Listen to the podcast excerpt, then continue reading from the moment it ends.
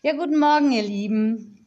Hier in der Delfinklasse sind heute die Viertklässler und das ist der Emil, der Velin, Miller, Luciano, Mia und Frau, die Emma ist auch noch da und Frau Weber. Kapitel 15. Damit geht es weiter. Das Geheimversteck. Karl war stinksauer auf seinen Freund. Wütend kickte er einen Stein vor sich her. Er konnte sich nicht mehr daran erinnern, wann er das letzte Mal ohne Thomas von der Schule nach Hause gegangen war. Aber sein Freund hatte sich sehr verändert. Alles hatte mit jenem Fußballspiel begonnen. Da hatte Thomas angefangen zu spinnen. Was Karl für kurzfristige Aussetzer gehalten hatte, war leider dauerhafte Blödheit geworden. Er hatte lange zu seinem Freund gehalten, aber heute in der Schule, das war dann doch zu viel gewesen. Wie der sich an die Neue rangeschmissen hatte. Ekelhaft. Tiziana, ich helfe dir bei deinem ersten Besendienst. Thomas musste doch gemerkt haben, dass er die Neue auf den Arm nehmen wollte, als er ihr den Besendienst anbot. Wieso hatte er nicht mitgemacht? Es gab nur zwei Erklärungen. Entweder Thomas war verliebt oder bekloppt, was aufs Gleiche herauskam. Nun hatte er den Stein zu fest geschossen und er war unter einem Auto gelandet. Karl überlegte. Zu Hause war um diese Zeit keiner und er war noch viel zu wütend und enttäuscht, um sich die Dose Ravioli, die seine Mutter ihm heute Morgen auf den Küchentisch gestellt hatte, warm zu machen. Ihm war überhaupt der Appetit vergangen. Wie sollte einer Ravioli essen, wenn er seinen besten Freund verloren hatte? Karl ging am Haus seiner Eltern vorbei. Und dass Thomas nach der Schule zu ihm gesagt hatte, warte auf mich, wir gehen zusammen, das war die absolute Wahnsinnsunverschämtheit. Als wäre nichts gewesen, als wäre alles völlig normal. Geh doch mit der Neuen, hatte er seinen Ex-Freund angebrüllt. Geht doch zusammen putzen. Und dann hatte er sich, ohne eine Reaktion abzuwarten, umgedreht. Jetzt konnte der auch mal sehen, wie es ohne Freund war. Karl fand sich am Waldrand wieder. Er hatte vor lauter Wut gar nicht gemerkt, wohin ihn seine Schritte trugen. Es gab im Wald einen Platz, den nur er und Thomas kannten. Ihr Geheimversteck. Hier trafen sie sich manchmal nach der Schule. Gemeinsam hatten sie davon geträumt, dort einmal zu übernachten. Mit Schlafsäcken und Chips und Limo. Aber die Eltern würden es nie erlauben.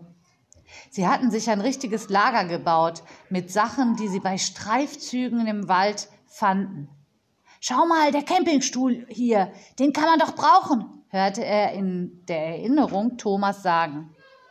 Sie schleppten ihn zu dem Geheimversteck, genauso wie einen Küchenhocker aus einem Ofenblech und zwei blauen Plastiktonnen bauten sie einen Tisch. Alte verwaschene Tücher spannten sie zwischen die Bäume als Wände und aus ein paar alten Latten und Kistenbrettern entstand ein halbes Dach. In einer Astgabel klemmten sie eine alte Einkaufstasche mit kariertem Aufdruck, in der sie Süßigkeiten versteckten. Nun hatte Karl den Geheimplatz fast erreicht. Einen kurzen Moment lang überlegte er, was wäre, wenn er dort Thomas träfe. Er bog ein paar Zweige am, Weig, am Weg beiseite und stand auf der Lichtung. Wo war die Hütte? Verdutzt drehte er sich um. War er versehentlich falsch vom Weg abgebogen? Ausgeschlossen. Aber hier war nichts. Die Stühle, die Tonnen, das Blech, die Tücher, der alte Kinderwagen, den sie zuletzt gefunden hatten und den sie noch zu einem Auto umbauen wollten, alles weg. Mit langsamen Schritten näherte sich Karl der Stelle, die einmal ihr Geheimplatz gewesen war. Wo waren die Sachen? Sollte diesen Krempel jemand geklaut haben? Das war doch lächerlich. Wer klaute schon Müll? Vielleicht waren es die Jungs aus der Siedlung, mit denen sie manchmal Ärger hatten. Blödsinn. Die hätten vielleicht alles kaputt gemacht, weil sie eben bescheuert waren. Aber die hätten doch nicht die Sachen mitgenommen. Dazu waren die viel zu faul. Aber Karl konnte grübeln, wie er wollte. Die Sachen waren weg. Ihm fiel die Tasche mit den Süßigkeiten in der Astgabel ein. Er schaute nach.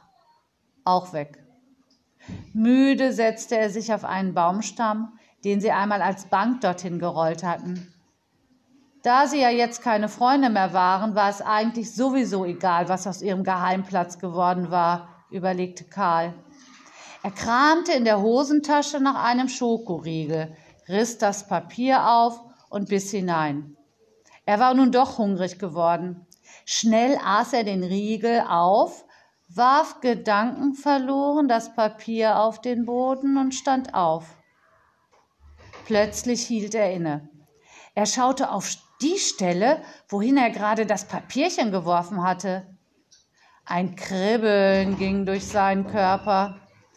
Wo war das Papierchen? Er scharte mit dem Schuh an der Stelle, wo es eigentlich liegen musste. Nichts. War er im Begriff, Begriff, verrückt zu werden, wie Thomas? War das vielleicht ansteckend? Aber der hatte ja was am Himmel gesehen, was es gar nicht gab und er sah etwas am Boden nicht, was es gerade eben noch gegeben haben hatte. Also sozusagen umgekehrt. Er lachte laut und erschrak vor sich selbst. Langsam entfernte er sich rückwärts gehend von dem Geheimversteck und behielt dabei die Stelle, an der er das Papierchen hatte fallen lassen, im Auge. Als der Abstand größer geworden war, drehte er sich blitzschnell um und rannte aus dem Wald. Er hörte erst auf zu laufen, als er zu Hause war, völlig außer Atem, schloss er die Tür auf. Seine Mutter war schon da. Was hast du für einen roten Kopf? Wo kommst du her?